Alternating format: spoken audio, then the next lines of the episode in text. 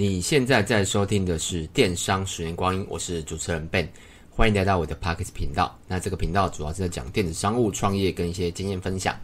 那我这一集想要来跟大家聊的是，呃，创业要具备的七个基础小技能。因为很多听众啊会问我说，诶，他创他还没创业，那有没有可以知道哪些需要先准备或是一些知识这样？那我今天介绍的都是非常非常基本。如果你本身已经在创业了，那我觉得这一集你可以非常的快速听过就好，或是直接跳过也可以啦。因为我讲都是非常基本的。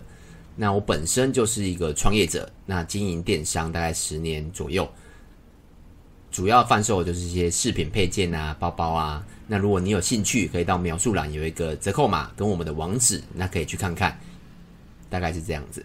那直接进入主题。那第一个技能当然就是基本的电脑操作，像 Excel 啊、Word 啊，我觉得最基本就一定这两个就可以了。你说其他的像 PowerPoint 或是其他的，我觉得可以先不需要，因为其实应用其实差不多了啦，或是怎么操作其实是差不多。为什么一定要 Excel 呢？因为 Excel 初期你没有 ERP 可以记账的时候，那很多的记账方式就是用 Excel，那 Excel 很也非常简单。像我不是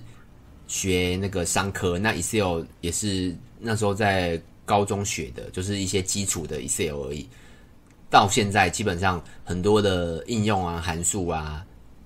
都会了，因为你必必须会碰到嘛。那你说报表啊那些，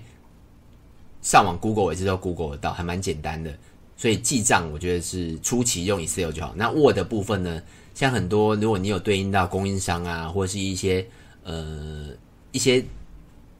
基本的东西资料啦、文件啊，有时候都是用 Word 开。那 Word 开有时候你要编辑一些资料，所以你还是会需要 Word。所以基本的 Excel 跟 Word 你一定要会。那要不要到很精？其实不用，就基本的就可以了。那第二个就是电脑维修。那电脑维修不是说你要把主机打开，或是你会像我们都是用桌机啦。那我在家就是用笔电。那桌机部分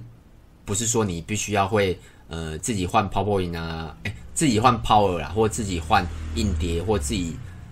呃重灌软体啊，这个还不需要到这样子。那我讲的电脑维修就是基本的，譬如说呃 IP 的设定，那你，你要知道 IP 去哪里设定。那印表机，像印表机，它会有像我们这边有两台印表机，那有时候 IP 会跳掉，或是印印表机的一些远端设定，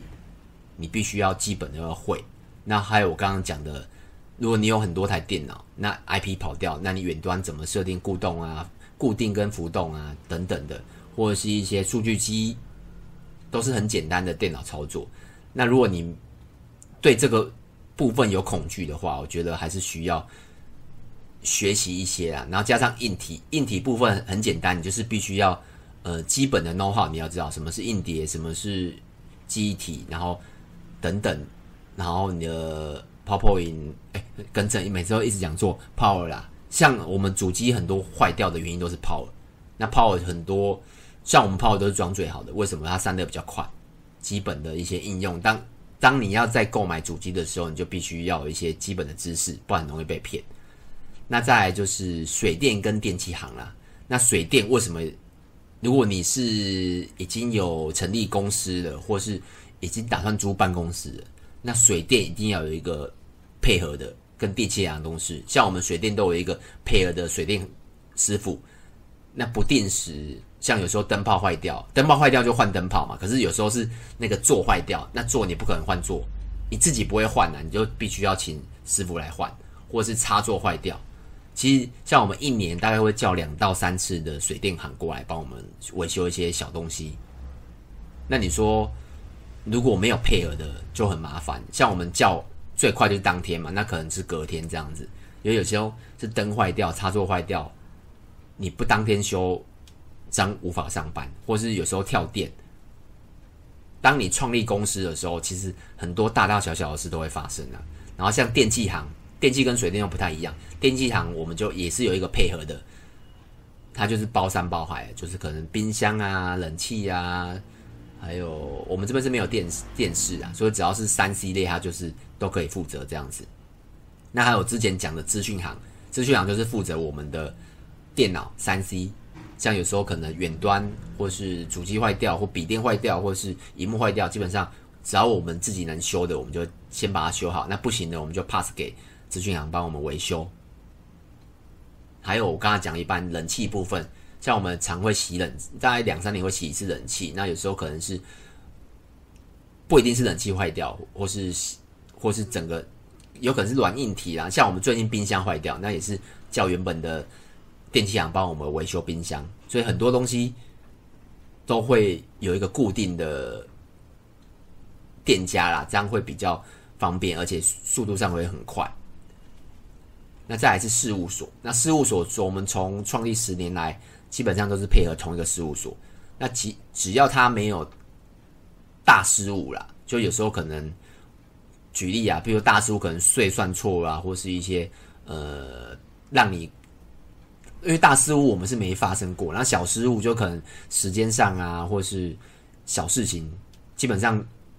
无伤大雅，我们就会一直沿用它，只要效率 OK，然后他的商商务和事务方面的理解能度。或是适应，因为像事事务所，它有时候会人员会比较老旧一点，因为它会跟着以前的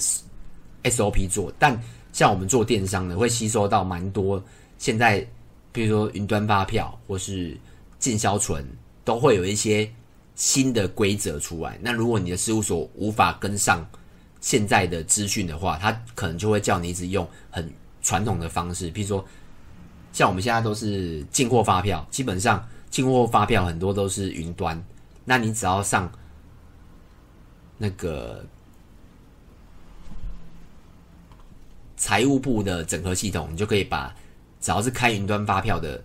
进进进货部分就直接下载下来，你就不用一张一张再给事务所，会快很多。像我们早期就是傻傻的不知道这个资讯，然后还有一些呃销项发票也是，你就批次下载就可以了，你不用去各平台，像做电商啊，你不用去各平台下载。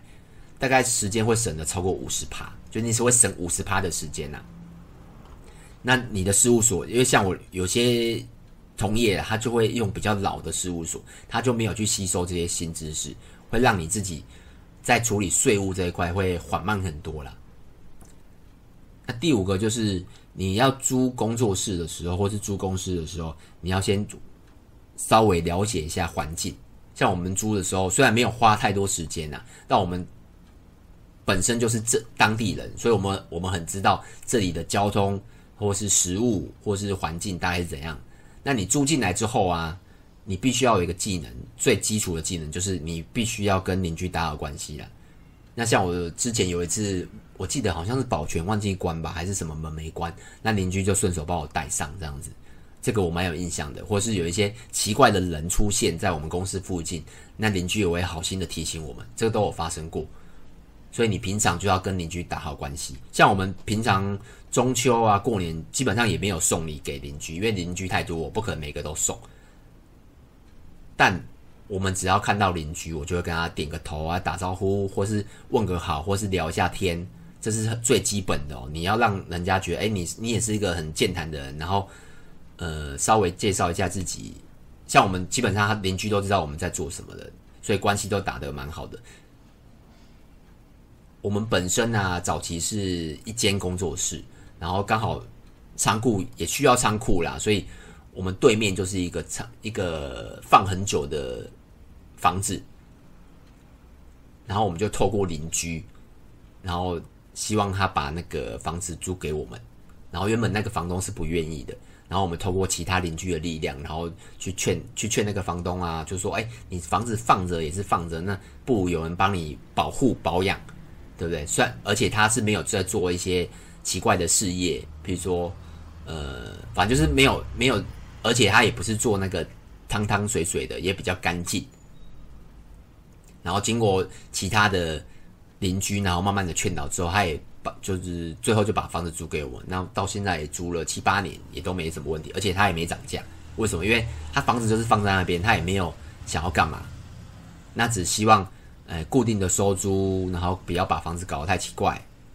所以目前就是一直租到第二间工，我们仓库啊，就是一租到现在这样子，所以要跟邻居打好关系啦。然后第六个就是你创业的时候啊，你就会遇到很多没有效率的公司，所以你的好脾气跟容忍度要放大，还有也会遇到很难搞的客户。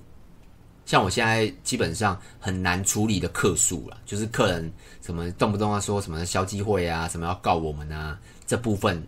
我都是直接叫客服直接 pass 给我，我来处理的话就比较，呃，虽然还是会有脾气啦，但我觉得我处理跟小姐处理，我觉得我处理会比较顺手，因为那些客户基本上难搞的客户 SOP 其实都差不多啦，你只要顺着他毛摸。基本上都 OK。那如果你觉得，哎、你遇过很多你不知道怎么处理的难搞难搞客户，可以去听我之前的 Podcast，我之前有讲到几集，哎、怎么处理？那目前呢、我们处理的方式，我个人觉得都还不错，就是要么就是退款，要么就退钱，要么就是听你抱怨。对，我相信这些客户也不会再买啊，但只是你用一个比较呃，让公司小姐会比较心情上不要这么起伏大的方式。就我自己来处理。那第二个就是没有效率的公司嘛，那你也会遇到很多没有效率的公司，尤其是那种传产，他们可能还没有用，甚至没有用赖那你怎么叫货？那即使你用 LINE 叫货之后，他处理的速度非常慢，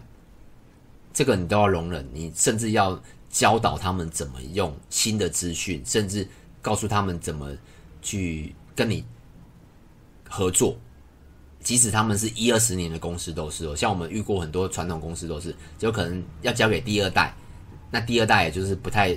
就是那个积极度跟第一代差很多了，那你就只能慢慢跟他培养培养默契，所以你要有好的脾气跟容忍度，这个是很重要的。那最后一个就是适应解决问题，像你开公司之后啊，像你现在还没开公司嘛，或者或者是你已经开公司，你要是适应。解决各个各大小的问题，然后跟不断的尝试，很多的东西都是需要尝试的。譬如说，可能货运涨价，那货运涨价，你就会思考：哎，我应该用黑猫，还是宅急便、宅配通，还是新竹，还是大龙，甚至其他的货运公司？你要去每一个去适应。那我们每一个都合作过，那我直接这边就可以直接讲：哎，大龙不是那个黑猫是服务最好的，但它但它价格也是最贵的。那最便宜的可能就是大龙或是新竹，但他们的服务就会稍微差一点点，所以你要看你的状况。像我们如果是圣诞节、情人节、过年，我们就会用直接用黑猫，因为他们服务是最好，都有可能在过年前或是节日前把商品送到，或是一些遇到一些比较难搞的客户，我们都会用最好的货运给他。那还有平台的测试，像。你说可能有些人想要上 A B C D，像某个平台，你就要不断的去做测试。像有些人他的个性呢、啊，就是一成不变，他就想要哦，我既然做了这个平台，那我就不要去别个平台，或者是说，呃，我已经熟了这个社群，那我就不想不想要去别个社群。像我们敬业很多，